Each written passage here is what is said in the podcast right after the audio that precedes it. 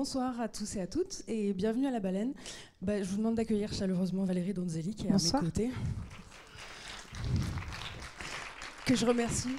Que je remercie pour sa présence. Merci d'être venu nous rendre visite. Ben, merci pour l'invitation. Ça fait chaud au cœur, cette salle, là, j'adore.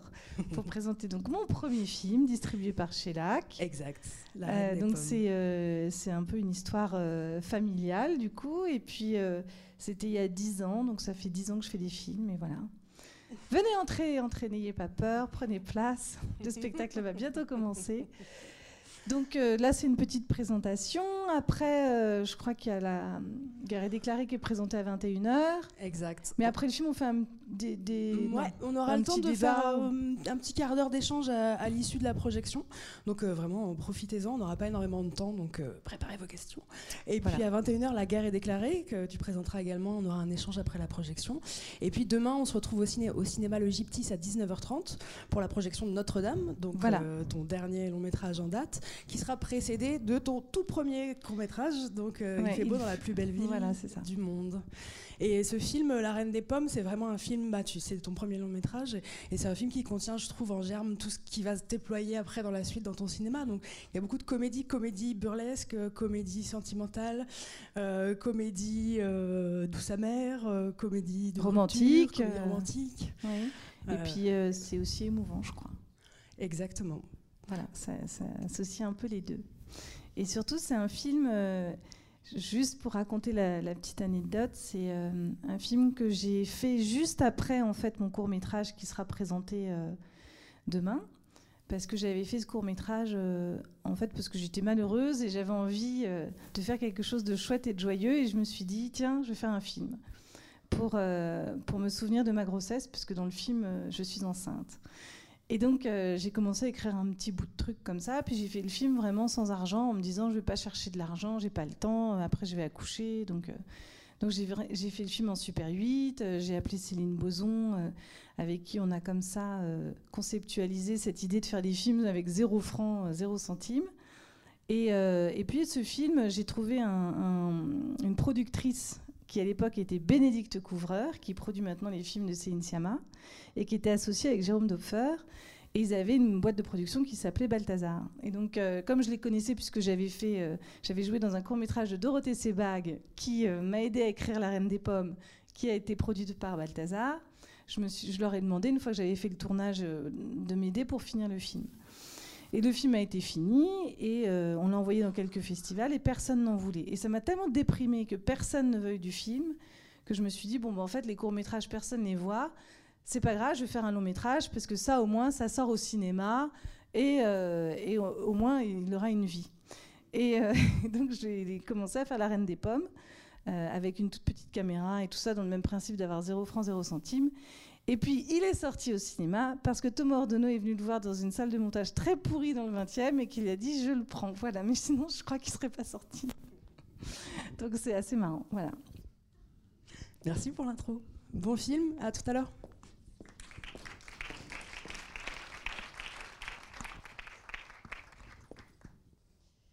Ah ben merci. Alors je suis pas venue seule parce qu'il y a Dorothée Sebag qui avait collaboré au scénario avec moi, et puis a Elisabeth Méhu aussi qui a fait les costumes de tous mes films. Donc euh, si vous avez des questions, elles sont là. Exactement. Et d'ailleurs, euh, si vous en avez des maintenant, je peux vous amener le micro, donc n'hésitez surtout pas à vous exprimer.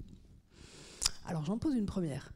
Le film, il a été fait comme ça, comme un, il a été jeté comme ça, comme un geste, dans une économie de moyens, dans- euh, avec une équipe très très restreinte, euh, avec un, un temps de travail très très réduit, comme un geste comme ça de paf, jeté.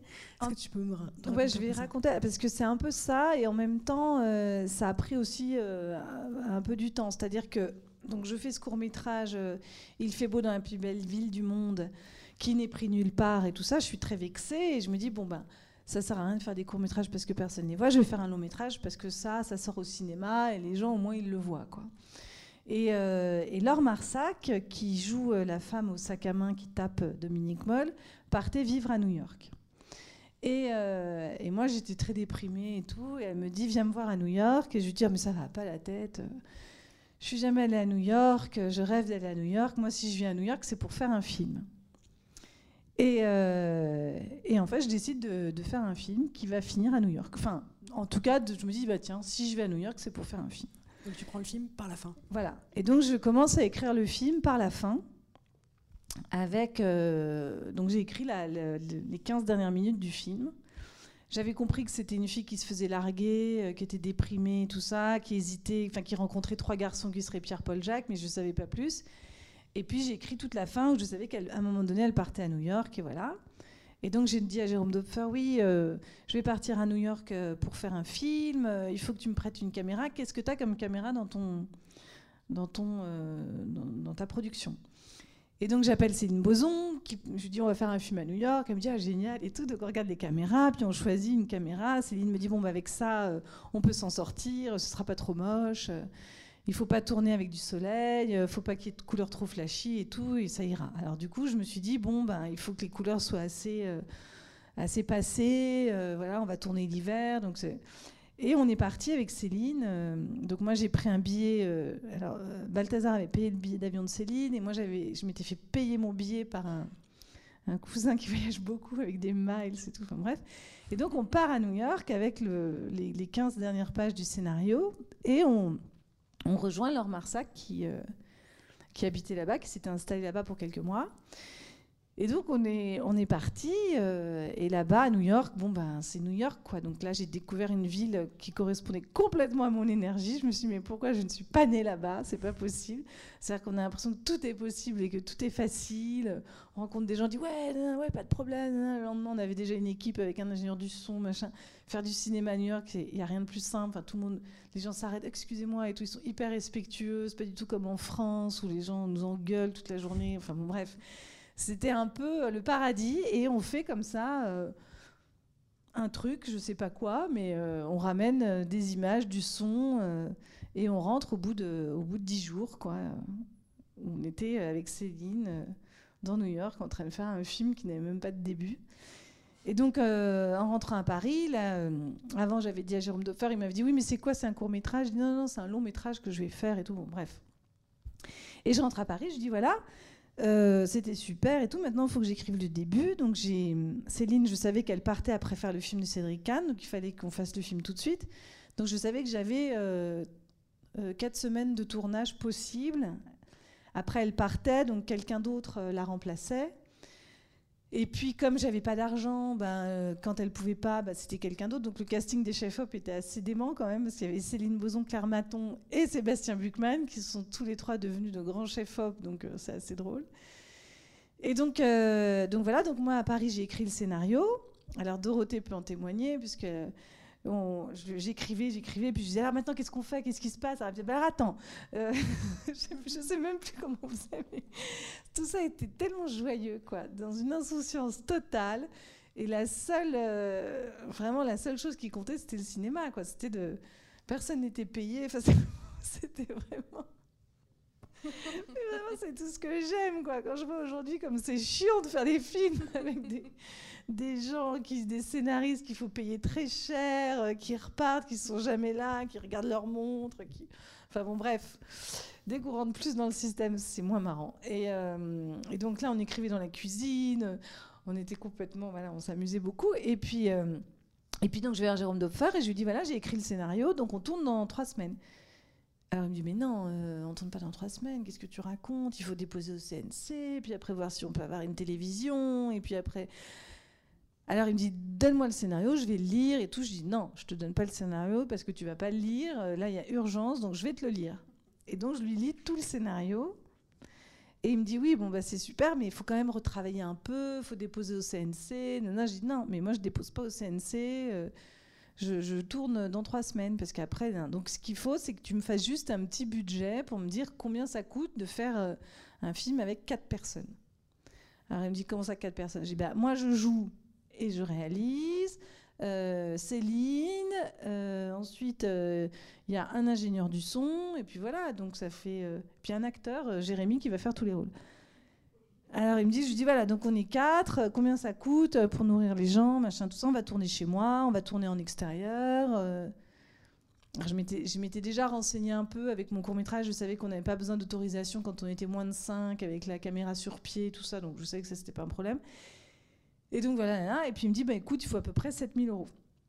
Donc moi, j'avais 3000 euros que j'avais emprunté à mon cousin, et puis lui, euh, il a mis le reste, et puis le film s'est fait comme ça. Et puis, quand j'ai terminé de tourner le film, mon court métrage Il fait beau dans la plus belle ville du monde, j'apprends qu'il est sélectionné à la quinzaine des réalisateurs à Cannes. Donc j'étais hyper contente, parce que non seulement je venais de faire un film qui était sélectionné dans un grand festival, mais en plus je venais tourner, de tourner le long. Donc j'étais ravie, quoi. Et euh, quand euh, je suis arrivée à Cannes et tout ça, j'ai dit euh, Ah, ben ça tombe bien, je viens de faire un long métrage, l'année prochaine je le présente et tout. Mais La Reine des Pommes n'a pas, pas été sélectionnée à la quinzaine des réalisateurs et c'est parti à Locarno. Voilà. L'histoire de La Reine des Pommes, quoi. Ok. Mais oui, mais ça je l'avais dit en, en présentation. Bien sûr. Est-ce que vous voulez poser une ou deux questions ou, juste exprimer votre ressenti, vos idées? Nous avons encore dix petites minutes, donc euh, profitez-en. Je continue alors un peu moi, c'est sur le mélange des genres que ça m'intéresse, ce que j'avais dit un petit peu en, introduction, euh, comédie romantique, euh, comédie burlesque et aussi comédie musicale. Comment tu arrives à faire rentrer plein de genres comme ça, très très disparates, et à, les faire tenir dans un ensemble un peu cohérent, pourtant avec cette vraiment économie de moyens, mais où voilà, comment à un moment tu t'es dit, tiens, ils vont se mettre à chanter. Et ça revient d'ailleurs bah, dans la plupart de tes films, c'est qu'à un moment, tiens, il faut qu'ils se mettent à chanter parce qu'il y a quelque chose qu'ils expriment qu'ils peuvent pas exprimer en, parlant.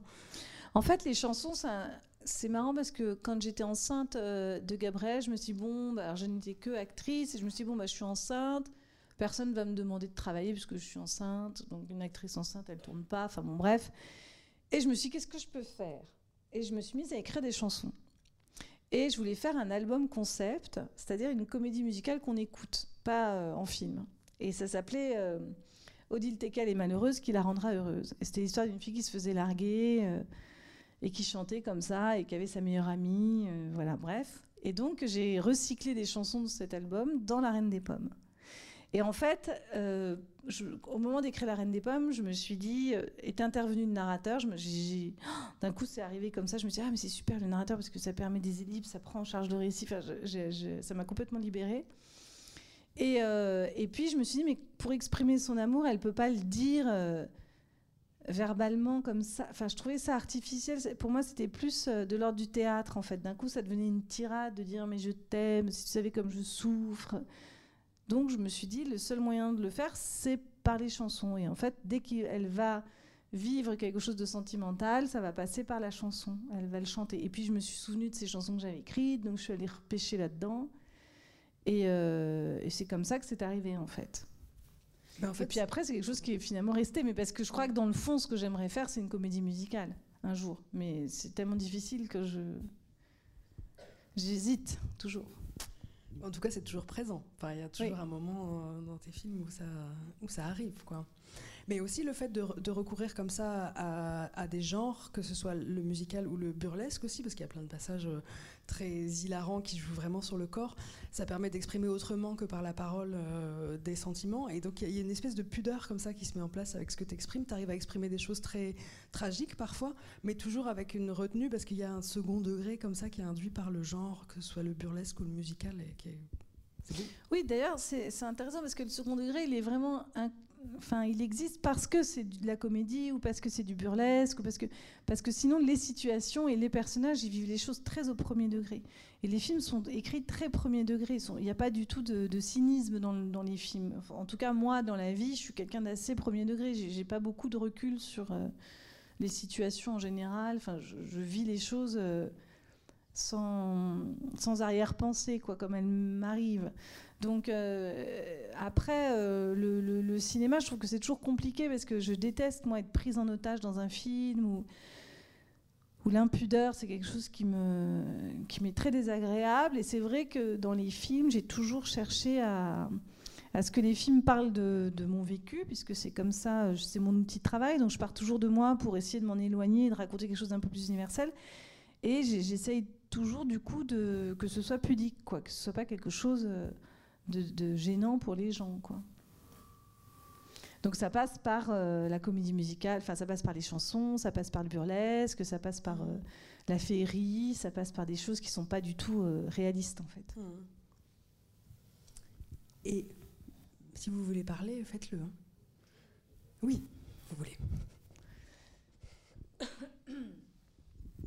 Oui, bonsoir, merci pour votre film comment, ça, comment vous réalisez, enfin comment vous réussissez à passer justement de, l'idée à la mise en image?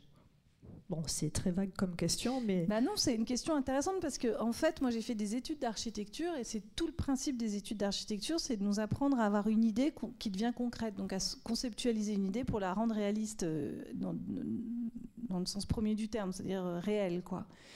Et, euh, et, je pense que c'est mes études d'architecture qui m'ont permis...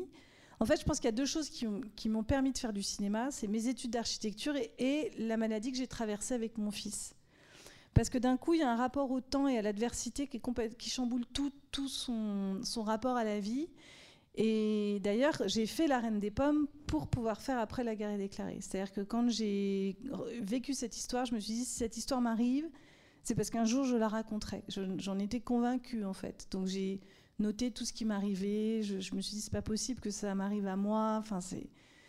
Et c'était une façon de, de rationaliser l'irrationnel, on va dire. Mais et donc j'ai fait La Reine des Pommes pour apprendre. En fait, j'ai vraiment appris à faire des films petit à petit parce que j'ai pas fait d'école. J'ai fait quelques années d'architecture, mais bon, c'est c'est pas grand chose non plus. Donc j'ai pas fait d'école, j'ai pas fait la FEMI, j'ai pas fait de conservatoire d'art dramatique. J'ai fait euh, aucune école euh, un peu noble, on va dire, euh, ni, dans le, jeu, ni dans la réalisation. Donc j'ai vraiment appris à faire des films petit à petit. Donc mon premier court métrage, je l'ai fait avec une caméra Super 8 parce que je voulais que ce soit comme du Technicolor et c'était une idée de Céline et tout ça. Donc je trouvais ça super, mais je voulais que le film soit hyper beau, hyper coloré.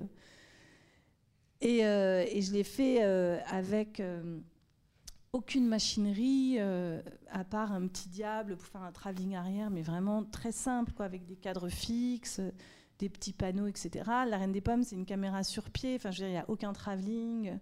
Pareil, il n'y a pas de machinerie, il a pas de c'est en format 4 tiers et tout ça. Et puis la guerre est déclarée, ça s'élabore un peu plus, mais c'est du scope, euh, c'est euh, des panneaux, c'est euh, de la longue focale. Enfin, j'explore les choses comme ça petit à petit. Et à chaque fois, au fur et à mesure de mes films, je les complexifie dans la mise en scène parce que j'apprends.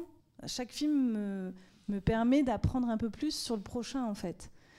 Et jusqu'à Marguerite et Julien, où j'avais envie, vraiment, c'était un désir de d'essayer euh, de faire un film euh, avec de la vraie lumière, parce que La Reine des Pommes, c'est de la lumière naturelle. Il y avait une mandarine, euh, il fait beau pareil, La guerre est déclarée pareil. C'est des films qui sont très peu éclairés, tout en lumière naturelle, etc. Donc c'est et petit à petit, j'ai complexifié, j'ai jusqu'à Marguerite et Julien, où là, il y avait vraiment de la lumière, de la machinerie, un gros budget, enfin voilà. Et puis après, j'ai fait Notre-Dame, qui est un film un peu entre les deux, c'est-à-dire que on n'avait pas de moyens, mais euh, j'avais plus d'expérience, donc j'ai réussi un peu à tout combiner.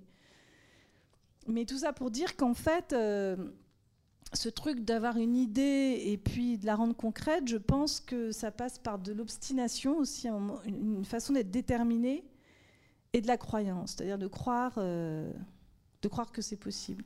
Donc il y a une forme d'insouciance et d'inconscience aussi parce que quand on fait un film finalement on vend un peu un rêve quoi on dit ah ça va être génial et tout ça mais soi-même il faut s'en convaincre parce que il faut motiver les gens il faut donc c'est compliqué quoi et euh, moi je crois que je suis un peu une croyante quand même c'est peut-être une des qualités que j'ai c'est que je, suis capable de transmettre euh, ce, ce désir là aux gens qui travaillent avec moi merci donc finalement, c'est la, seule.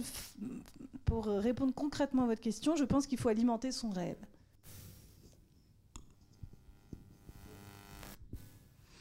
Et ensuite, peut-être une dernière question avant de passer au film suivant. J'espère que vous restez avec nous. Ah oui, je vais le regarder parce que je ne l'ai pas vu depuis. Donc, euh, Waouh. Et comme c'est à Marseille que j'ai appris euh, cette histoire, euh, la maladie de mon fils, donc je crois que c'est bien de le regarder ce soir. Mm. Il y a de très belles scènes marseillaises d'ailleurs dans, La guerre déclarée, donc je vous invite à rester. Ma question c'était, euh, euh, bah, toi en tant que réalisatrice, mais toi en, tant qu'actrice, c'est-à-dire dès le début c'était évident que tu allais jouer dans les films que tu réalisais ou comment ça s'est passé ah bah cette décision-là? Bah Ça c'était vraiment pour une question pratique parce que n'ayant jamais fait de film, je me voyais pas du tout diriger. Euh, quelqu'un, aller demander à quelqu'un, tu veux bien jouer dans un film mais tu vas pas être payé. Enfin, je voyais même pas qui. Enfin, c'était pour moi, c'était vraiment une solution de facilité, quoi. C'était juste une décision très pratique. matérielle, pratique. Mais il y a beaucoup de choses, j'ai l'impression, dans tes films qui sont décidées comme ça. Ah, C'est-à-dire, euh, il y a un moment, on, on, veut que les choses se fassent, et donc on va au, au, plus simple de la façon dont elles vont pouvoir se réaliser au plus vite. Ah oui, c'est un cinéma ouais. très concret, en fait, très matériel. Très... Ah oui, pour moi, c'est un mm. rapport très concret, euh, effectivement, parce que sinon, il y a tellement de choses qui empêchent de faire des films, euh, et c'est tellement déjà difficile, parce que dès que quelque chose empêche, on se met à douter. Donc pour moi, c'est une façon d'éviter le doute le plus possible. Donc je, mmh. J'évite d'être confrontée au doute en fait, parce que sinon je pense qu'on ne fait pas. Quand on se met à trop douter, on, bah, on se dit mais on est complètement fou. Pourquoi faire un film Ça va intéresser qui? Ça y est, on est parti dans des trucs. Donc c'est compliqué. Et puis c'est compliqué d'avoir des refus. C'est compliqué. Maintenant j'ai appris euh, en travaillant avec des acteurs plus professionnels et tout ça les acteurs qui disent oui, qui disent non, enfin, on dépend du désir des gens. Enfin, c'est super dur tout ça à gérer. Parce que ça atteint aussi le, son propre désir sur le film, quoi. Et ça rejoint, je trouve, certaines des belles qualités des personnages de tes films, notamment celle de Jérémy El-Kaïm dans La guerre est déclarée, qui dit, qui dit quelquefois, euh, j'ai le souvenir comme ça de quelques répliques, on va se faire la vie douce, on va aller droit au but, il y a un moment où on va pas perdre de l'énergie. Voilà, et c'est une énergie qu'on trouve euh, dans la forme de tes films, mais aussi dans les personnages que tu mets en scène. Euh, et ça, c'est assez beau de le retrouver dans les deux dimensions, en fait. Oui, oui, c'est important de, de trouver l'amour là où il est, en fait. Mm. De pas de pas aller se frotter euh, au piquant quand il y a, y a des choses douces, quoi. Ok, un cinéma de l'audace. Donc on vous invite à rester pour la séance de 21h. La guerre est déclarée.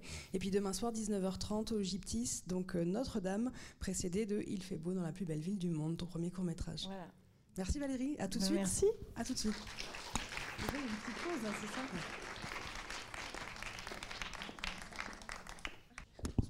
Ouais. Là, c'est bien.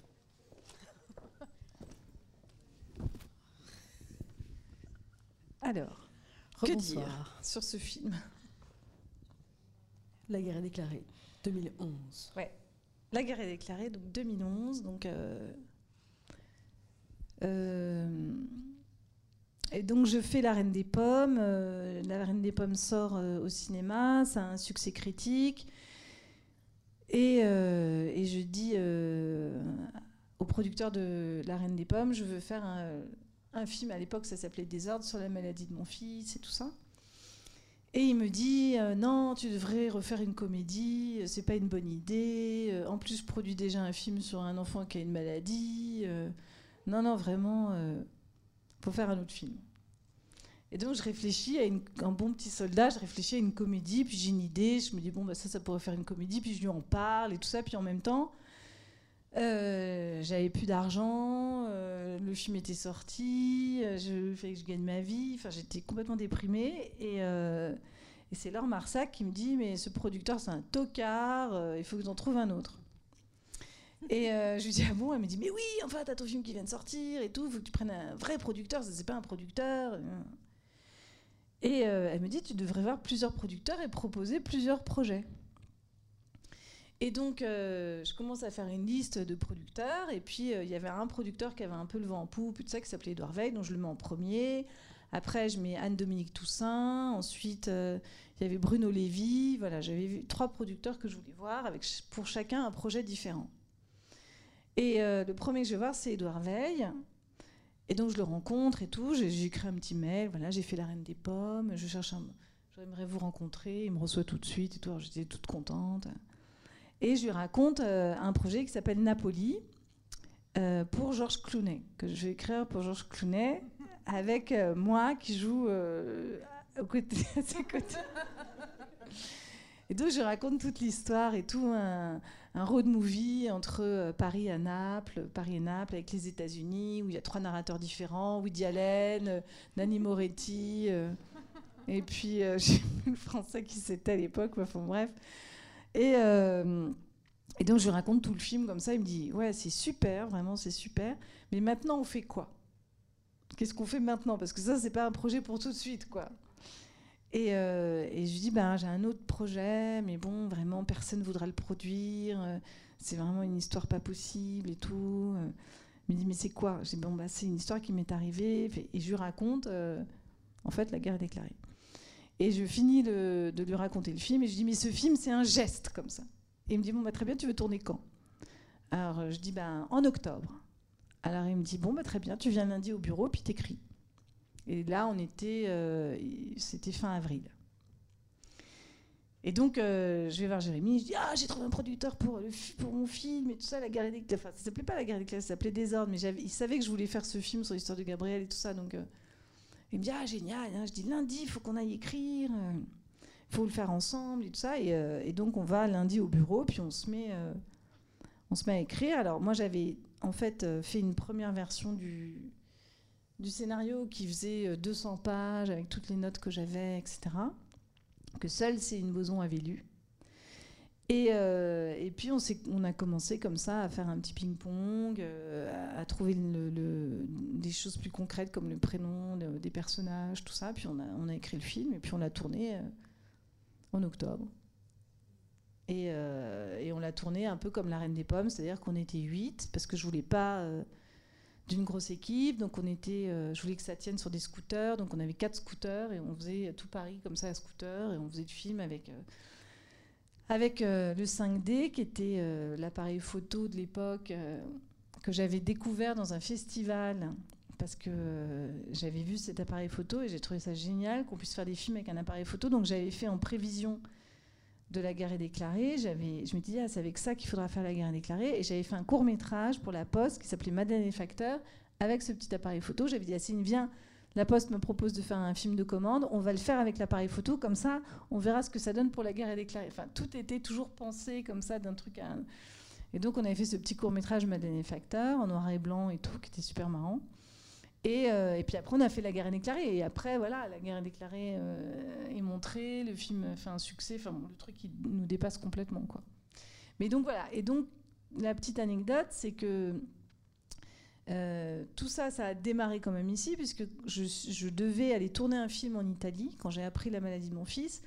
Et en fait, c'est parce que je devais lui faire faire des examens un peu compliqués et à Paris, il n'y avait pas de place et tout ça, que j'ai décidé de les faire à Marseille. Parce que j'avais une amie dont le père était neurologue à Marseille. Et donc, je suis allée à la Timone parce qu'on pouvait me prendre tout de suite pour faire une IRM, enfin, pour faire un scanner. Et en fait, je me suis arrêtée à Marseille. J'ai jamais fait le film en Italie. Et je suis restée à Marseille. Et puis après, on est remonté à Paris pour l'opérer et tout ça. Mais tout a commencé ici. Donc, c'est assez marrant ce soir de le, de le présenter ici. C'est un film que j'ai pas revu euh, depuis qu'il est sorti parce que ça a été euh, trop compliqué. Euh, c'est un film un peu fou, quoi. voilà, donc, donc je suis contente de le, de le, voir dans une toute petite salle avec. J'ai l'impression que vous êtes un petit peu mes amis, quoi. que ça, pourrait être possible, vous n'êtes pas très nombreux, donc ça, vous pourriez tous être mes amis. J'aurais pu faire une projection privée du film. Donc je crois que c'est le bon endroit pour le, pour le regarder ce soir. Voilà. Et puis après, comme ça, on pourra en parler. Donc, euh, puis c'est vrai que je ne l'ai pas vu depuis longtemps, donc c'est aussi une façon de me le remémorer dans le détail, donc euh, c'est bien. C'est aussi pour le travail. Voilà. Bonne projection. ok, merci. C'est parti. Ah, c'était bien de revoir le film. c'était émouvant. c'est vrai. C'était comment?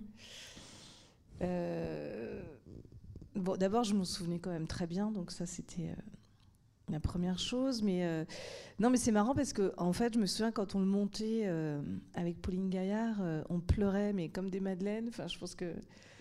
Et, je me souviens que les, j'ai eu l'émotion aux mêmes endroits. Enfin, c'est très étonnant, quoi. Les mêmes choses m'ont fait rire, les mêmes. Donc c'est marrant, comme finalement il y a une mémoire sensorielle, émotionnelle, quoi. C'est, drôle. Mais euh, en fait, ce que je trouve euh, comme ça avec le recul et tout ce qui me touche le plus, je crois, c'est le côté très authentique, très vrai du film. Enfin, il y, a une incarnation dans le film qui est bon. Euh, en même temps, c'est absurde de dire ça parce que c'est tellement mon histoire. c'est quand même, même si c'est pas exactement mon histoire, c'est quand même mon histoire. C'est très autobiographique, mais surtout sur notre notre façon d'être à cette époque-là et tout ça. Donc c'est assez et ça dit quelque chose de la jeunesse qui est assez, euh, assez belle, quoi. La jeunesse qui espère, quoi, qui est pas...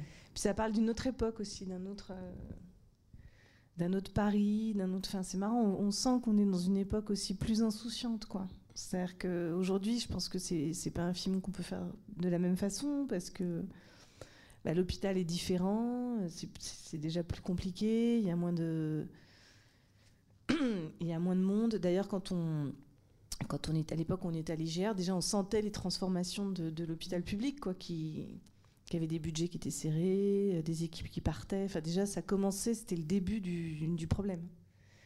Et je pense qu'aujourd'hui, quand on voit les manifestations de, voilà, des, personnes de l'hôpital public et tout ça, des conditions de travail et tout, enfin, c'est, euh, une autre époque, quoi, vraiment. Donc, il y a à la fois de la nostalgie. quand je vois le film, je me dis, oh là là, c'était il y a dix ans, c'est pas, il n'y a pas si longtemps que ça. Et en même temps, euh, ça paraît être euh, vraiment un autre, un autre moment, quoi. Tu as vraiment voulu le tourner dans des hôpitaux, les décors et tout c'est Ouais, c'est vraiment. C'est, je suis retournée exactement dans les mêmes endroits.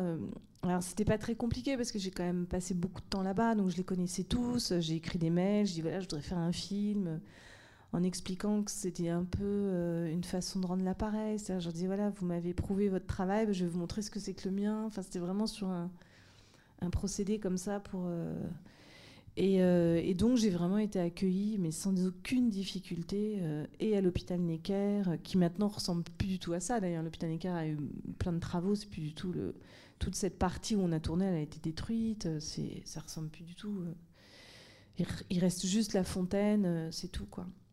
Et à la Timone, pareil, on a pu tourner. On a même eu le droit, donc on a aussi tourné à la maison des parents, qui est l'espèce de petit hôtel qui est dans l'IGR pour les parents qui ont des enfants en chambre stérile et qui du coup vivent là, parce que nous, on était quand même très privilégiés dans le sens où on était parisiens, mais il y a des gens qui viennent de province, il y a des gens qui viennent de l'étranger. Il y a des gens euh, qui ont plusieurs enfants. Donc euh, nous, c'était notre seul enfant, donc c'était aussi plus facile. Enfin, on, se sentait quand même très privilégié par rapport euh, à l'horreur, enfin à des situations bien pires, quoi. Enfin, on voit vraiment de tout en fait. Donc il y a toujours pire que nous. Donc ça, c'est aussi quelque chose de, très particulier, quoi, de se dire qu'il y a toujours pire que nous. Mais euh, oui, donc c'était vraiment l'idée de retourner dans tous les décors. C'est-à-dire que pour moi, ça n'avait pas de sens de mettre de l'argent dans des décors pour refabriquer quelque chose que je connaissais. Enfin, j'aime bien partir du, du réel pour euh, éventuellement euh, m'en éloigner. Donc, du coup, je trouvais que la décoration, par exemple, c'était un endroit où on pouvait faire des économies. Donc, il n'était pas question de dépenser beaucoup d'argent pour refaire des décors d'hôpitaux ou je ne sais quoi. Je trouve ça mmh. absurde. Quoi. Mmh. et puis comme on n'était que 4, euh, enfin que 8, c'était une toute petite équipe, donc on se faufilait partout, enfin on prenait pas de place, quoi. Donc euh, on était accepté partout et on a aussi pu, par exemple, ça c'est venu au cours du montage, mais j'ai eu à un moment donné euh, l'idée de filmer les médicaments, c'est-à-dire la, fabrication de la chimiothérapie. Donc on a eu le droit de filmer dans les laboratoires où ils fabriquent les médicaments de, l'Institut Gustave Roussy. Et c'est tous les plans qu'on voit avec des pochettes rouges, on met des seringues. Et ça, c'est vraiment le truc secret défense. C'est-à-dire que personne n'a jamais euh, filmé ça, j'étais très fière et tout. Euh, et, surtout, j'étais heureuse de voir la fabrication de, toute cette chimie, en fait, euh, qui sauve des vies. C'est un truc, c'est vraiment un laboratoire. Il y a quatre portes blindées avant d'y accéder. C'est un truc de fou. Et ils sont là avec des masques, des gants. et puis, ils ont des produits très bizarres, genre ce rouge. Je me souviens de cette espèce de truc rouge. Et puis voilà, et puis ils font comme ça des tubes, des potions, des trucs. Donc voilà, le fait d'avoir vécu ça, ça a aussi euh, ouvert des portes et, euh, permis de, pouvoir être au plus près de la vérité, quoi, de, ce que c'est que cette histoire, de la traverser et comment. Il y avait aussi une dimension pédagogique dans le film pour que les gens comprennent. J'avais très peur que les gens comprennent pas. Euh, toute la dimension médicale en fait. Donc c'est assez pédagogique là-dessus parce que je, euh, je, moi j'aime pas dans les films quand je suis larguée ou j'ai l'impression que je, euh, donc c'était important qu'on puisse suivre euh, toutes les, différentes complexités de la maladie, les étapes, l'opération. Après on apprend que c'est peut-être un cancer. Après on sait que c'est un cancer. Puis après on apprend que c'est un cancer encore pire. Et puis enfin voilà. Et puis je voulais pas faire de suspense autour de la vie de l'enfant ou la mort de l'enfant. Donc c'est pour ça que le film est construit comme ça, parce que je trouvais ça insupportable, l'idée de faire un suspense, est-ce qu'il va mourir, est-ce qu'il va vivre? Pour moi, c'était hors de question. Et Donc c'est un peu comme ça que le, le, film s'est construit d'ailleurs, sur, euh, sur l'idée du flashback. Quoi. Et justement, à quel, à quel endroit c'était important pour toi de déplacer les choses par rapport à ce que tu avais vécu? Parce qu'on a compris que c'est un truc très autobiographique, mais tu déplaces quand même un peu les choses. Oui, alors je les déplace. Par exemple, je, grossis un peu le trait, c'est-à-dire que mes parents euh, dans le film sont un peu plus. Euh, j'ai pris toute la comédie que je pouvais tirer de mes parents, quoi. Alors ils sont un peu moins bourgeois que ça, donc je les ai rendus vraiment. J'en ai, vraiment fait des bourges de droite. Euh, et, bon, ils sont pas tout à fait comme ça, et c'est un peu plus nuancé, mais ça, m'amusait de tirer un peu le, trait comme ça, de faire deux, choses très euh, radicales contre des bourgeois de droite qui rencontrent euh, des lesbiennes de gauche. je trouvais ça drôle, la, rencontre comme ça dans, l'hôpital, le père il comprend pas. Ah oui, puis on est dans une espèce de situation tellement extrême qu'on accepte tout, finalement, il n'y a pas de débat. Quoi. Mais voilà. Non, en fait, il y a quand même beaucoup de choses euh, qui sont proches de, la vérité, quoi. Bon, je pense que ce qui n'est pas du tout raconté, c'est la vraie intimité euh, du couple, en fait. Les, choses qu'on a traversées ou pas, parce que ça regarde personne, et voilà. Mais, euh, mais sinon, c'est quand même assez, assez proche, quoi. Sur, oui, sur la maladie, sur. Après, non, ce, enfin, ce qui est pas raconté, c'est vraiment la vraie souffrance, parce que le vivre, c'est dix fois plus violent que, dans le film. Enfin, je peux pas raconter ça, parce c'est un truc euh, voilà, qui est euh, racontable, en fait. Et puis, euh, qui n'est pas très intéressant à raconter. Mais non, moi, ce qui m'intéressait, c'était vraiment de raconter la jeunesse qui, est prise comme ça par la faux, quoi, et qui tombe, en fait, qui d'un coup se retrouve... En fait, ce que je trouvais intéressant dans cette histoire, c'était de raconter des enfants qui dépassaient leurs parents de par leur vécu. C'est-à-dire qu'en fait, on a un enfant de 18 mois qui d'un coup se retrouve avec une maladie mortelle qui normalement est destinée aux adultes, pas un enfant de 18 mois. Donc de par son vécu, il dépasse ses parents. Et les parents, de par leur vécu, dépassent leurs propres parents qui n'ont pas eu d'enfant atteint d'un cancer. Donc en fait, il y a une espèce de chose comme ça. Et d'ailleurs, quand le médecin leur dit euh, Mais je ne vais pas parler à, vos parents parce que c'est vous les parents », il y a une espèce de, chose comme ça qui glisse, où d'un coup on est précipité dans, dans de, la grande responsabilité, alors que quand on est jeune et qu'on vient d'avoir un enfant, ben on se sent encore quand même jeune, quoi. On n'est pas et d'un coup on se met à prendre des décisions, à signer des papiers, euh, à, faire des choses qui sont euh, oui d'une grande responsabilité. Alors c'est une grande responsabilité d'avoir un enfant, mais euh, il y a quelque chose qui pose une grande humilité aussi parce que c'est pas notre vie, donc c'est lui qui souffre, c'est lui qui est malade et il faut rester droit pour lui. Donc c'est il y, a une sorte de cordon qui se coupe à un moment donné où et puis on, est aussi euh, dépossédé de l'enfant, donc l'enfant qui crée des difficultés dans le couple parce que quand on, est un couple et puis qu'on vient d'avoir un bébé, ben il faut rétablir des choses, c'est toujours un peu le chaos. Enfin, je crois que 90% des couples seront d'accord avec cette version qu'avoir un enfant, ça crée euh, un chaos dans le couple et que c'est pas évident justement de sortir de ce chaos.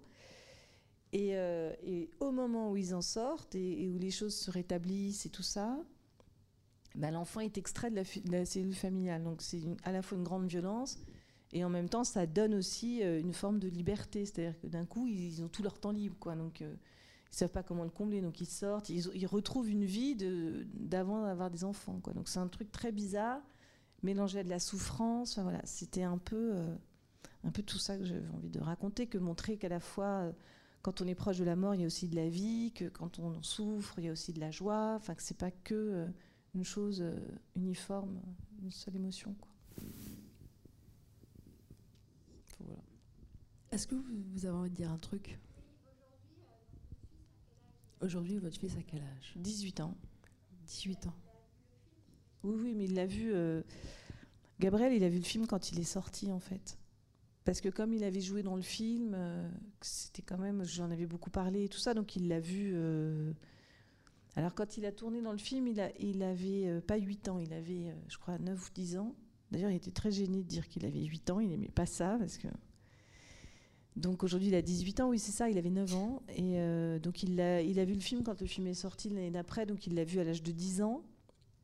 Mais par exemple, sa petite sœur, euh, qui a 12 ans aujourd'hui, l'a jamais vu. Et euh, je pense que c'est pas évident. Enfin, c'est compliqué de le voir. Pense qu'il faut, elle le verra, mais c'est, euh, je, je pense que ça va aller beaucoup l'émouvoir. Donc je- j'hésite un peu, je ne sais pas trop quoi faire avec ça, c'est un peu bizarre. Mais voilà, en tout cas, Gabriel, il a 18 ans, il est en pleine forme, euh, il a eu son bac, euh, il fait une école de cinéma, il ne pense qu'à ça, donc faire des films.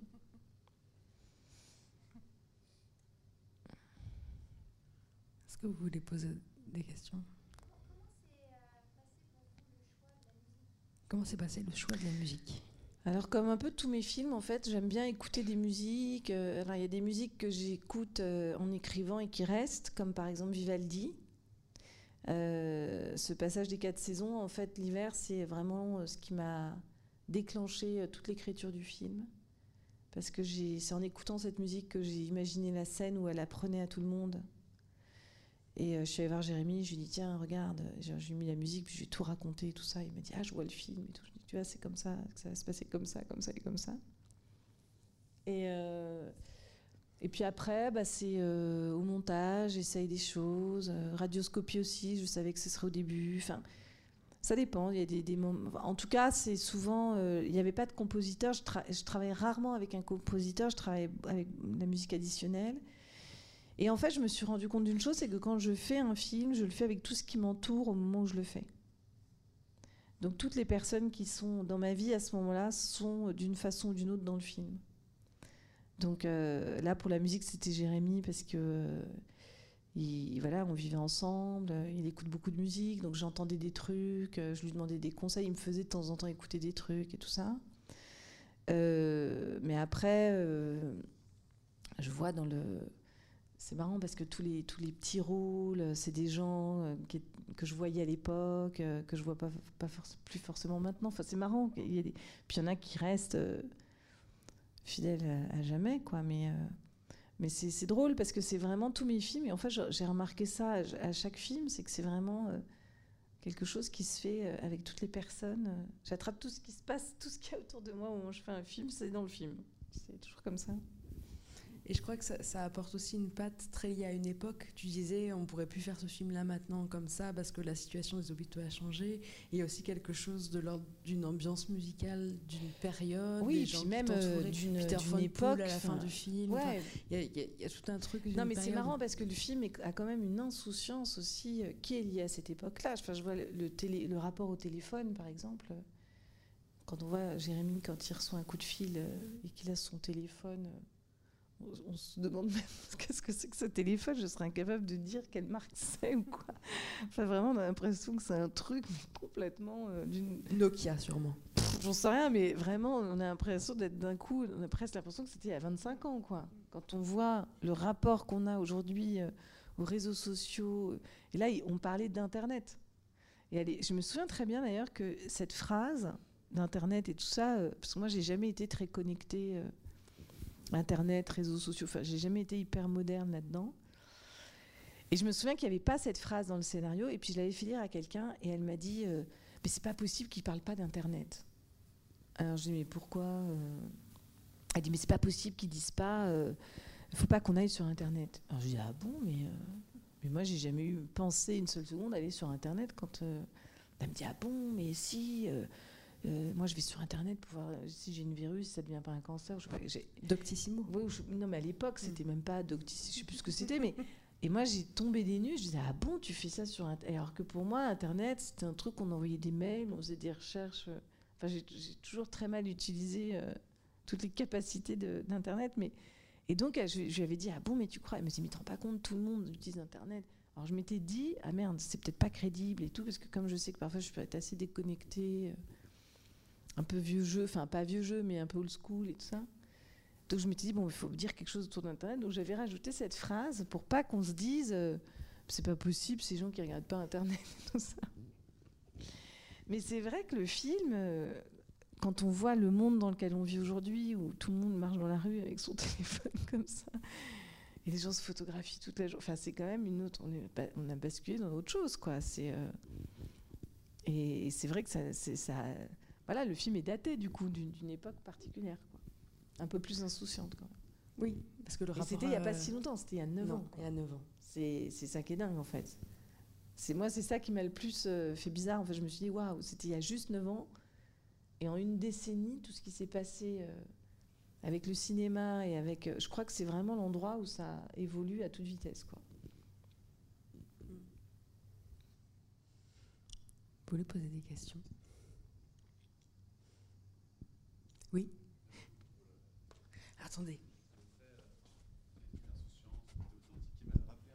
aussi euh, Patient. Je ne sais pas si vous trouvez le parallèle cohérent. euh, si vous Ah, je vu. l'ai pas vu, Patient. Il paraît que c'est super. Ouais. Ouais, vous retrouvez un peu, je trouvais, le même esprit, très particulier, mais c'était très bien aussi. Merci.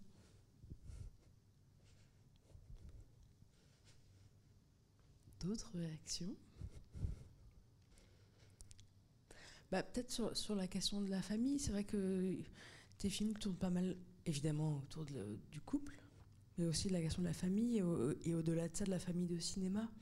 Les gens avec les- lesquels tu fais les films, que tu vas retrouver de film en film, euh, l'équipe technique qui va t'entourer et tout. Il y a quand même l'idée un peu d'une troupe comme ça, d'une famille. Ouais, ouais, avec euh, des éléments qui. Mais c'est vrai que là, quand je vois la guerre est déclarée, bon, ben, Babette, la costumière qui a fait tous mes films, euh, Gaëlle, euh, la chef d'écho qui a fait mon dernier film, euh, euh, Céline, euh, mais là c'est Lazare euh, qui était l'assistant de, Sébastien, parce que c'est Sébastien Buchmann qui a fait la guerre est déclarée, donc c'est Lazare Pédron, l'assistant de Sébastien qui a fait Notre-Dame, mon dernier film. Enfin, Ahmed qui est mon chef machinot depuis tous mes films, enfin, c'est marrant quoi. Et, et, puis, et puis André, mon ingénieur du son, bon, c'est vraiment une petite troupe. Mais c'est vrai que je suis très proche de mes techniciens et que je les. C'est un peu mes amis, en fait, maintenant. Mais c'est vrai, je, suis très proche de mes techniciens, c'est ma troupe. Je suis plus proche des techniciens que des acteurs. En fait, je. Je sais pas tellement. Ben, comme les acteurs. euh, Je travaille pas tout le temps. Enfin, je réfléchissais. Ah oui, bah, sur le tournage, évidemment. Mais après, dans la vie, en fait, je vois plus les techniciens que les acteurs. Même si là, sur Notre-Dame, j'ai fait des rencontres avec des acteurs super, vraiment, avec qui j'ai envie de retravailler et tout ça. Mais après, c'est la première fois, là, depuis Notre-Dame, que je, que je travaille sans Jérémy. Donc Jérémy, ça prenait aussi une grande place dans le, travail, dans le duo, dans le fait qu'on voilà, que je l'imaginais dans les rôles et tout ça. Donc maintenant, c'est euh, aussi euh, une nouvelle famille qui se crée maintenant, euh, je trouve, depuis Marguerite et Julien. Donc. Mais voilà, c'est rigolo quoi, de voir comment ça évolue et tout.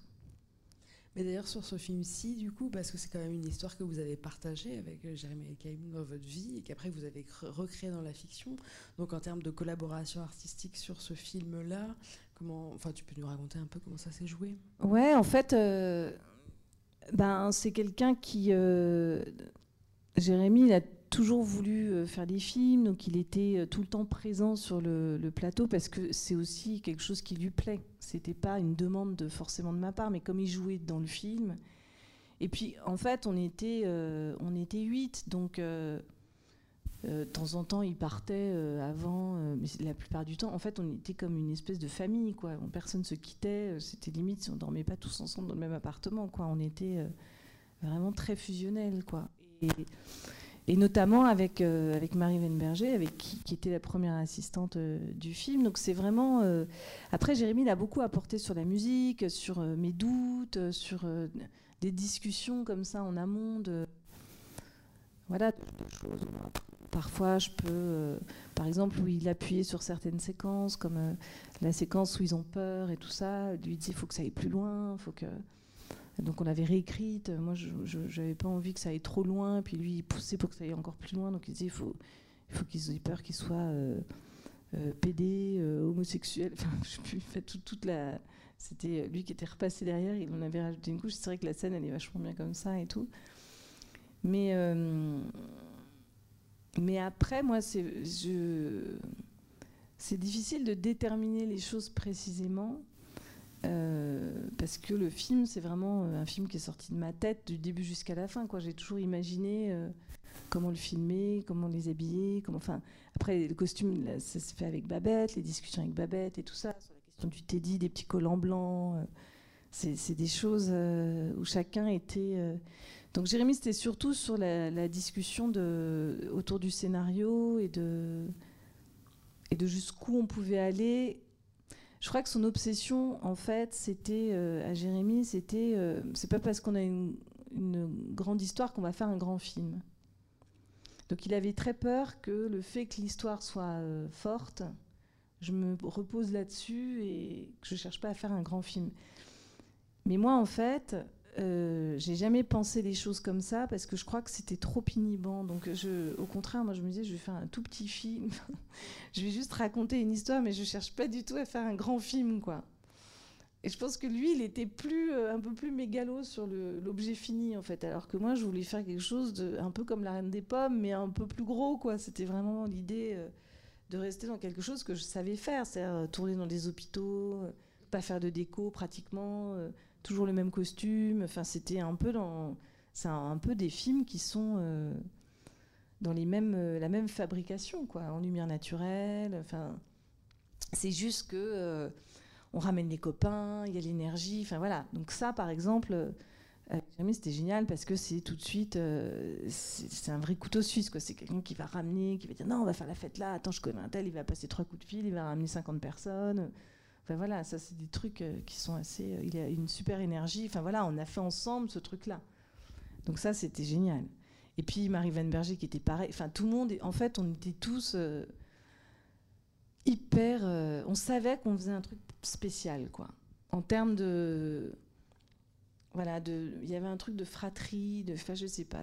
Personne n'était là pour, euh, voilà, personne n'était là pour l'argent. Tout le monde était là pour le film, en fait. Il y a des films où on sent parfois que les gens sont là parce qu'ils travaillent, quoi.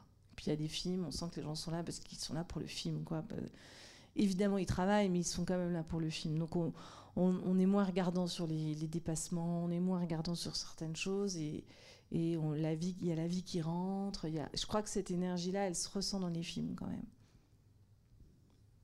Oui. Vous voulez dire un truc Vous deux? Qui commence Monsieur, madame C'était juste pour les. C'était juste pour les collants blancs. Je me demandais euh, pourquoi. les collants blancs. Alors la raison principale au départ, c'est que quand elle sort de la fête, ça se passe la nuit. Et je voulais que ça se voit en fait quand elle court, je, me disais, si c'est blanc, ça se verra plus que si c'est noir, quoi. Ouais, on a pensé à plusieurs couleurs, on voulait changer, tout ça, puis on s'est dit. Ouais. Puis finalement, on est resté sur le blanc. C'est la pureté, c'est. Euh, ouais. Ça fait, ça fait un peu conte, euh, je pense. À ouais, aussi, ah, bah, bien sûr. Ouais. Mais moi, c'est toute l'esthétique que j'adore, des contes, des trucs très. Bah, euh, c'était ma question. Euh, enfin, euh, j'allais faire. pardon, je coupe, mais j'allais tirer le truc en disant c'est peut-être un peu tiré par les cheveux de faire le lien avec le conte, mais en effet, on le voit aussi avec la Reine des Pommes. Il y a, un, goût pour le conte que vous avez.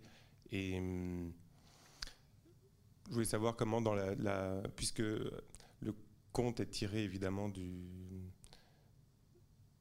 Enfin, c'est la réelle mise en fiction, peut-être. Et en tout cas, moi, c'est ce que je vois dans, vos, dans vos films et dans la manière dont vous approchez euh, les histoires et euh, ce goût de raconter les histoires. Et comment, du coup, se fait le passage là entre le, les réalités et puis la fiction? Euh... Ah, c'est difficile de. Bah, après, c'est plus euh, qu'est-ce qui est propice à la fiction, en fait? C'est-à-dire que bon, quand on a la guerre est déclarée, c'est presque une évidence. C'est-à-dire que c'est un combat, deux parents, un enfant. Euh, enfin, l'objectif, le, scénario, il est très simple, en fait. C'était pas très compliqué à écrire. D'ailleurs, je l'avais déjà écrit, mais je me disais bon, c'est un peu long, mais après, la réécriture, elle a été très rapide, quoi. la Reine des Pommes, c'est parti vraiment d'une douleur, euh, du deuil, quoi, de réussir à, gérer ma séparation qui était euh, pas simple. Et, euh, donc, c'est vraiment le processus de résilience, c'est-à-dire de, réussir à, transformer une souffrance. Je sais pas. C'est pas du tout théorique en fait. Mais en tout cas, ce qui m'intéresse dans ce que vous dites sur la question du conte, c'est vrai que je me rends compte que je fais de ma vie un conte, bizarrement. C'est-à-dire, que je fictionne la réalité de ma vie en fait. Et ça, ma psychanalyste m'en a beaucoup parlé d'ailleurs. Elle m'a dit. Ouais, c'est un peu le truc, quoi. Mais, euh, mais ça change doucement. Parce que là, par exemple, euh, j'ai créé un film qui n'est que un conte. C'est pas du tout tiré de ma vie. Non, parce qu'en même temps, on peut tout à fait concevoir la, concevoir la réalité comme un conte. Et vivre. Oui, bah, c'est euh, tout le bon, problème de quand est-ce qu'on se fait des films et quand est-ce qu'on s'en fait pas. Je vois le, le problème. Mais euh, non, mais voilà, c'est, euh, je pense que c'est vraiment euh, le processus même de, mon travail dans, le cinéma, dans l'écriture et tout ça. C'est que je suis toujours partie de moi parce que je ne sais pas faire autrement. Et puis petit à petit, j'apprends, euh, petit à petit, euh, j'évolue vers euh, d'autres choses et tout ça. Et là, d'ailleurs, je fais une série qui presque aussi comme un conte, puisque c'est complètement loufoque comme propos et tout, et elle s'appelle C'est la famille Anderson, le, le nom de la famille, donc c'est marrant.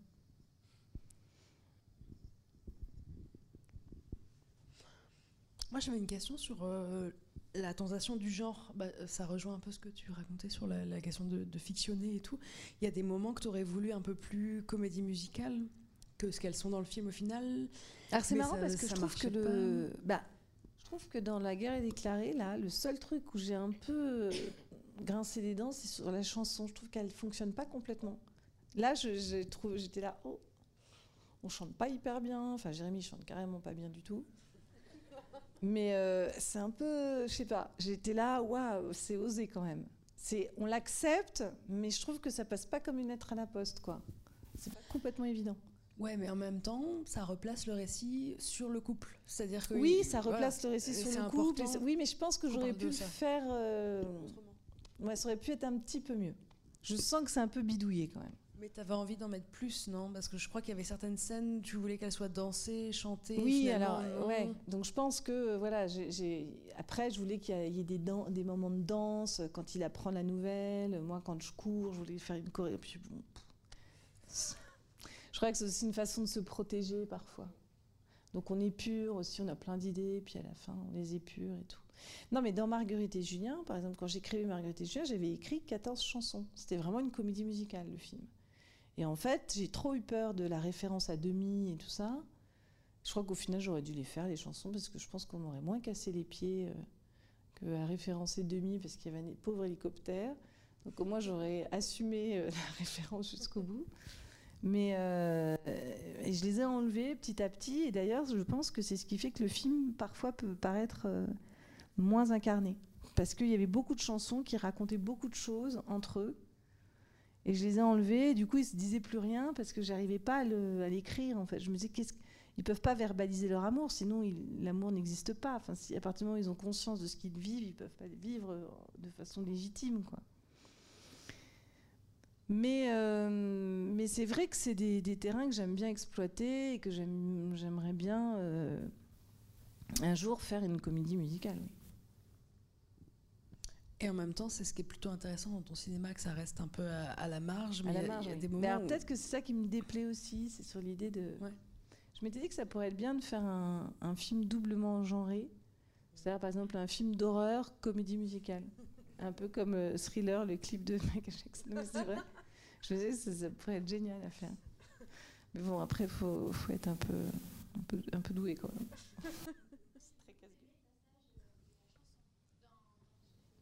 Oui, alors moi je trouve qu'il a un peu vieilli et tout, mais.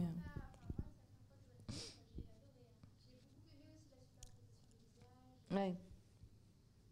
Mais je crois que c'est parce que dans mon dernier film, il y a une chanson de rupture, justement, qui est hyper belle, je trouve. Et alors peut-être je suis. euh, Peut-être que je fais une comparaison. Parce qu'il y, y a, on sent dans ce que tu racontes qu'il y a vraiment un processus d'apprentissage que tu dis à chaque fois, Ah de ouais, film en film, j'apprends à faire du cinéma, j'apprends Ah à bah faire vraiment, du film. alors là. Ah bah oui, oui. Mm. Même. euh, Puis après, on, on- voilà, a- je pense qu'il y a un. Je cherche pas, par exemple. euh, faire, ce qui, m- ça m'intéresse pas de faire des films pour qu'on dise euh, ah là là quel metteur en scène ou quel. Enfin, vraiment, je, ce qui m'intéresse dans le fait de faire des films, c'est de faire des films en fait. Il y a quelque chose de très ludique là-dedans. Oui, très ludique, quoi. C'est vraiment euh, très artisanal, quoi. Mhm. Mais d'ailleurs, dans la salle de montage avec Pauline, euh, ma monteuse et tout, on, on s'amuse énormément parce que euh, on bidouille énormément de choses, quoi. Et d'ailleurs, le montage de la guerre est déclarée, c'était fantastique parce que on réécrivait les voix narrateurs, on s'enregistrait avec les téléphones. D'ailleurs, du coup, elle se retrouve à faire la voix narrateur parce qu'en fait, je trouvais que sa voix était géniale. Donc, je dis, bah, tu vas faire la voix narrateur. Puis finalement, il devait y avoir qu'un narrateur. Et puis finalement, il y en a trois, parce que je me dis, ah, mais en fait, ça va être bien qu'il y ait plusieurs narrateurs, comme des gens qui se relaient pour raconter l'histoire. Enfin, mais c'est marrant parce que c'est des idées qui ont déjà circulé dans d'autres films. Ça, c'était les fameux films Napoli que je voulais faire avec Georges Clooney. J'avais déjà l'idée de plusieurs narrateurs qui se racontent l'histoire. Donc, c'est des vases communicants, tout ça.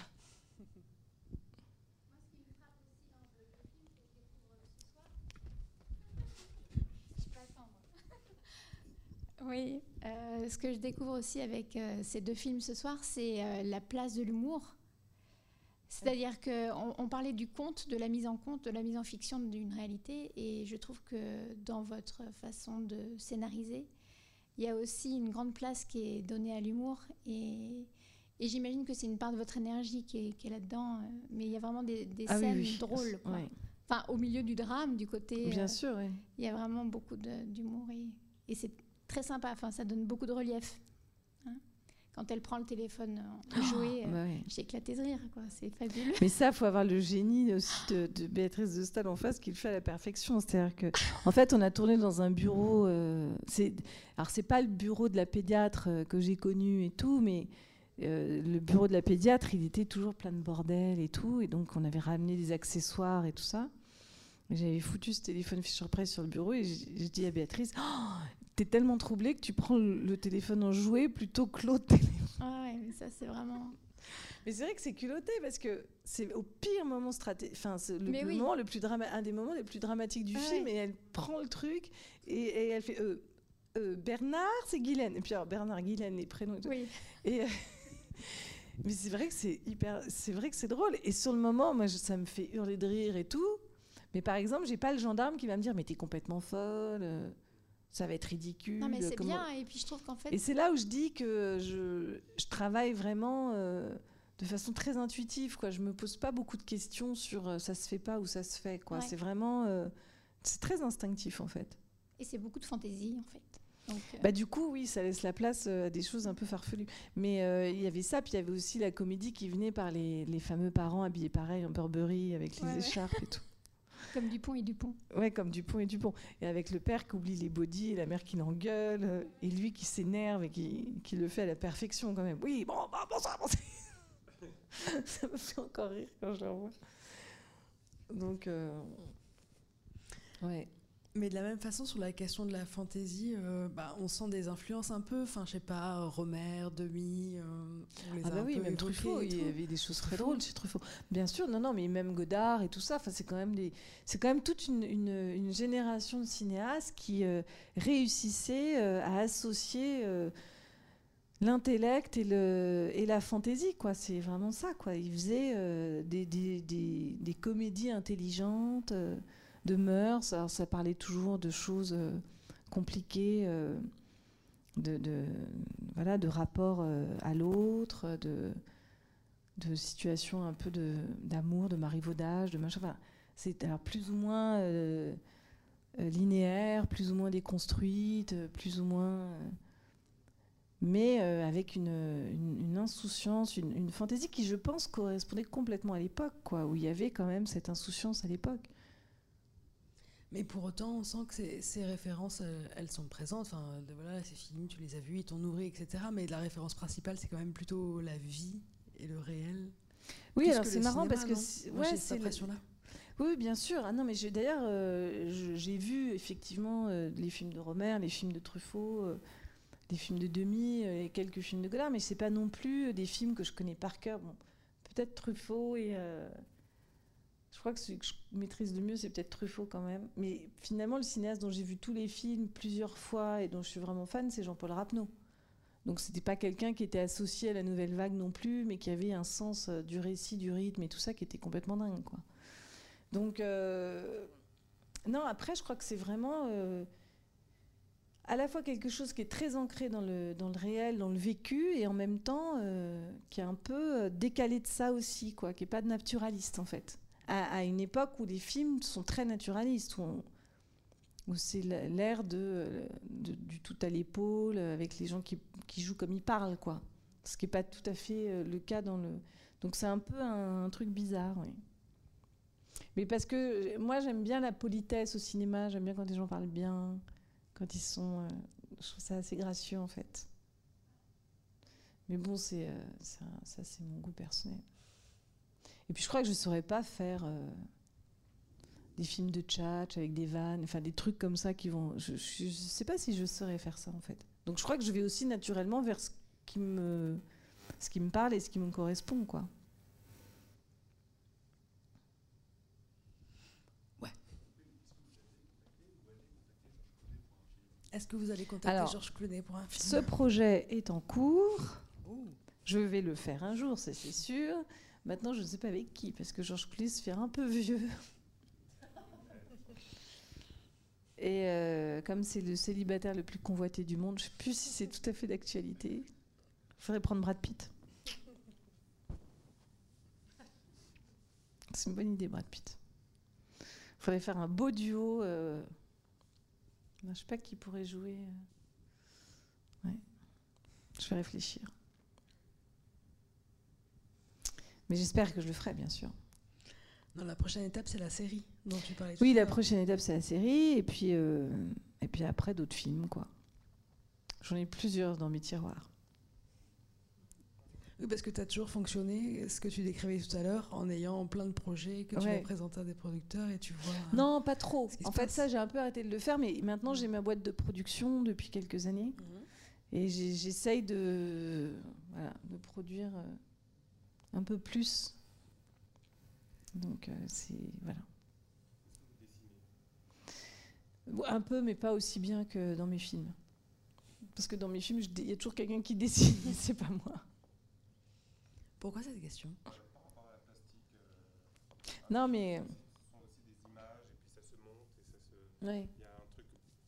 Il y a, un truc, il y a- il y a- du- il y a du tactile aussi dans un film. Dans la, euh, même Alors- si l'image est projetée, que c'est de la lumière. euh, je connais pas bien le, le- le monde du montage, mais là aussi, j'imagine qu'il y a un, un plaisir euh, là-dedans. Et puis, comme je sais que, vous venez de l'architecture, puisque vous l'avez dit, et Ouais. que ça passe beaucoup par euh, des modes de représentation, des outils de représentation qui sont du l'ordre du plastique. Je me demande comment, quel est votre rapport à ça dans le cinéma, s'il y en a un particulier? Bah, en tout cas, euh, je, viens d'une famille de dessinateurs. Mon grand-père était dessinateur, mon arrière-grand-père était dessinateur. C'était des, artistes qui vivaient de ça. Donc, euh, j'ai toujours appris à faire des choses euh, arti- art- artisanales et artistiques.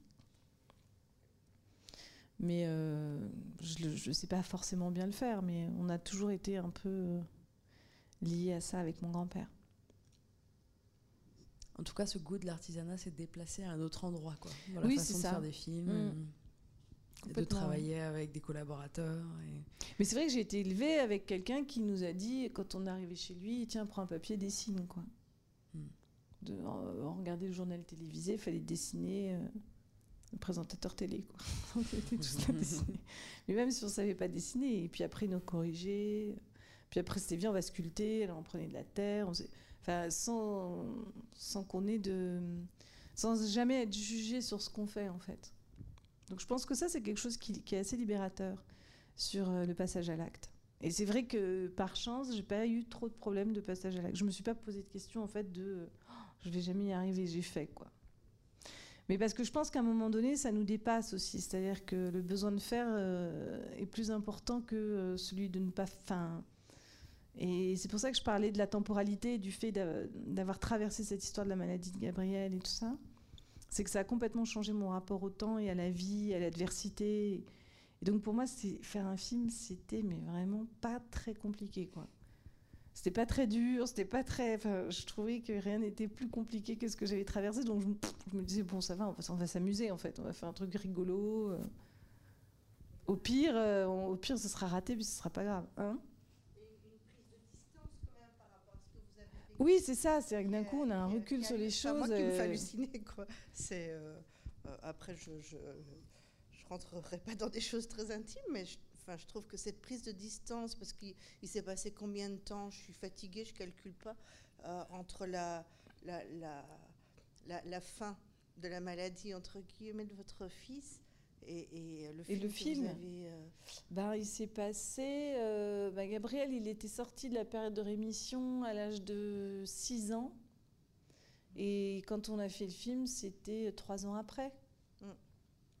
Ah ouais, il y a déjà, enfin, il y a une- cette distance-là et ce Mm. regard. Enfin, moi, je trouve que c'est une sacrée leçon de vie aussi, quoi, hein, d'arriver à, à, à prendre, euh, à regarder, à avoir ce regard sur la vie, sur ce qui s'est passé, quoi. C'est, euh, voilà, je pense que l'art, ça apprend aussi plein de choses à tout le monde.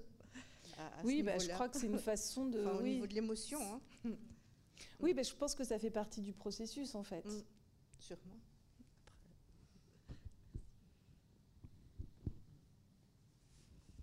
Mais d'ailleurs, euh, je me souviens que quand euh, je me disais il faut faire un film de cette histoire et tout ça, j'écrivais, mais j'aurais été incapable euh, de le faire. Il fallait que j'attende un peu quand même.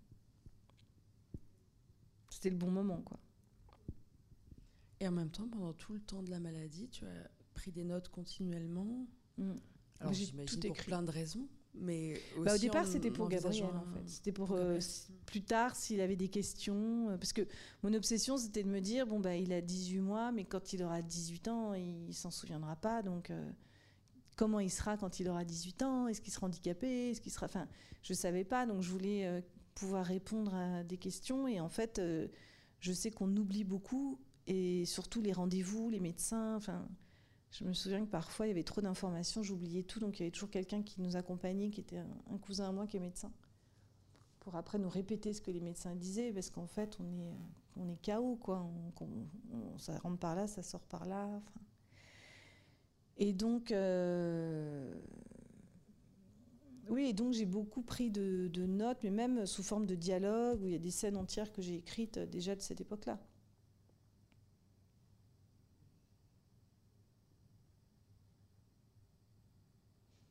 Et puis, ouais, c'était, euh, une sorte de, scénario déjà, mais un peu. C'était un objet un peu hybride, quoi.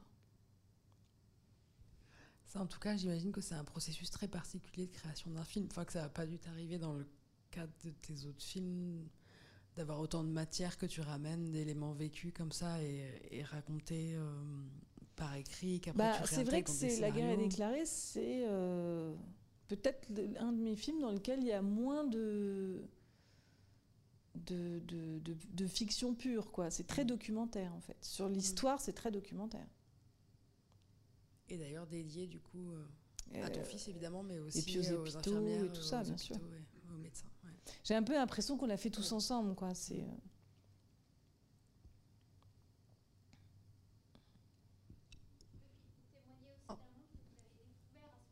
Complètement, oui. Ah ouais. Quand on voit le film, on a l'impression de découvrir ce monde avec vous, en fait. Et c'est vrai qu'il y a un aspect très documentaire euh, au-delà de, de l'émotion et de la situation familiale, mais Bah oui, parce qu'on ne connaît pas tant qu'on n'a pas vécu ça. On ne sait pas ce que c'est que de vivre à l'hôpital, de d'avoir tous ces médecins, de connaître les gens, les parents, les, les enfants qui sont dans la même situation, ouais. Et la proximité avec les autres et tout. Enfin, c'est- Ouais. On voit assez peu d'ailleurs d'autres familles. euh, Oui, que- mais ça c'était aussi pour des, des Des raisons raisons de- euh, financières. J'avais pas les moyens de. Ouais. J'ai vraiment réduit euh, au centre euh, les Oui. familles et puis c'est tout quoi. Parce que d'ailleurs ça m'a fait rire parce que quand on, on voit les parents de la petite Clara, je ris mais c'est parce que c'est euh, c'est l'assistant caméra qui fait le père et c'est euh, la première assistante qui fait la mère et comme elle faisait déjà un autre rôle qui était d'assistante sociale, Je me souviens qu'on lui avait mis des foulards et des lunettes. et on a l'impression que c'est il avait qu'une vampe. non, je me suis dit, ça me fait rire. Parce que, en fait, nous, quand on avait le film, quand même, c'était, on a beaucoup, beaucoup rigolé, quoi. C'était très, très joyeux. Et surtout, la chance qu'on a eue, c'est de rencontrer ce petit garçon, Adam, qui euh, maintenant a, a 12 ans, et euh, c'est marrant, j'ai croisé son papa il n'y a pas longtemps dans la rue. Et, euh, et ça, vraiment, ça a été euh, une chance folle. Ouais. Parce que le, au départ, j'avais prévu plusieurs enfants pour faire plusieurs âges. Et donc la scène avec, euh, à la crèche avec la dame, qui, avec leur marsac qui fait le coup du doigt et tout ça, c'était avec un autre bébé qui était plus petit. Sauf que le bébé, on tourne la scène et tout ça, et dès que je m'approchais d'elle, elle faisait pas toi, eh elle pleurait, insupportable le truc, mais je ne m'en sortais pas quoi. Et euh, à tel point que je dis au directeur de prod, en fait, ça va pas du tout. euh, on peut pas croire une seule seconde que c'est mon enfant. Elle ne fait que chialer, elle me dit pas toi. euh, Enfin, c'est c'est un cauchemar et tout. Il va falloir qu'on retourne ces scènes. Donc on va, on va garder le même bébé tout le temps, c'est pas grave. Et donc j'ai appelé les parents et tout. Et en fait, cet enfant, il y a eu un- une connexion avec lui Mm. qui fait que je l'ai pris tout de suite. Hein. J'ai même pas regardé d'autres enfants. Il est Mm. arrivé, je l'ai vu. Quand il part dans la salle d'opération, il a une façon d'être qui, qui marque. en Ah fait. non, mais euh, il, il, prend sur lui, on dirait qu'il prend sur lui. euh, Non, puis le lien que j'ai avec lui, on a vraiment l'impression que c'est mon oui, enfant, quoi. oui, oui. Quand je le porte, il se calme. Il faut dire qu'il était tout le temps avec nous sur le tournage, tout le temps. C'est que la DAS, euh, j'espère qu'il n'y a personne de la DAS dans la salle, mais en fait, c'est un enfant qui. il y avait les grands-mères. les parents étaient médecins, la mère était médecin, et le père, il était journaliste, je crois. Donc, ils nous ont fait complètement confiance. Et puis, je crois qu'ils étaient contents aussi de se séparer un peu de leur gamin. Et donc, on avait adopté le petit, quoi. Et toute la journée, il était avec nous. Et il y avait les grands-mères, euh, les parents de- du père et de la mère qui étaient là, qui étaient avec nous. Mais comme on n'était que 8, deux personnes de plus, ça faisait 10 personnes. Enfin, c'était rien, quoi. On Mm. n'était pas nombreux. Donc, euh, elle se mettait dans un coin avec le petit, elle lui faisait faire la sieste.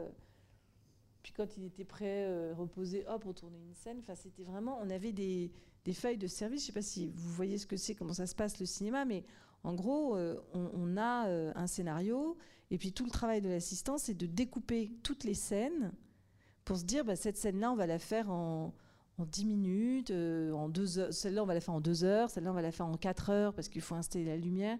Celle-là, et donc, en une journée, on a, par exemple, je sais pas, 10 plans à faire, quoi, de 5 scènes différentes. Et donc, on a une feuille de service à la journée pour nous dire ce qu'on fait dans la journée. Et sur la guerre est déclarée, on avait une feuille de service à la semaine. C'est-à-dire qu'on avait tellement de, flexibilité pour se dire tiens, on va tourner ça là, ah ben non, finalement, on va faire ça, que c'était sur la semaine. On, se disait dans la semaine, on doit rentrer autant de scènes. Donc c'était un luxe total en fait. Mm. Bon, sur la Reine des Pommes, il n'y avait même pas de feuille de service, mais on le faisait au jour le jour. Mais euh, voilà, ça donne un peu l'idée de, de, de la créativité, de l'invention qui vient tout le temps, du coup, parce qu'on n'est jamais bridé par le plan de travail, on n'est jamais bridé par les horaires, on est, euh, on est dans, dans quelque chose de purement créatif, quoi. Donc euh, voilà. C'est un luxe hein, de pouvoir faire des films comme ça. Bon, les amis, qu'est-ce que vous penseriez de continuer cette discussion autour d'un verre? Très bien. On a Hein? soif. On va au bar? Merci, Merci en tout cas. beaucoup Valérie, merci. On te retrouve demain au Gyptis, Dans un autre cinéma. dans un autre cinéma, le Gyptis à la Belle de Mai à 19h30 pour la projection de Notre-Dame précédée de Il, fait, beau, dans la plus belle ville du monde. Merci beaucoup d'être venue à la Baleine Valérie, merci beaucoup à tous. À demain.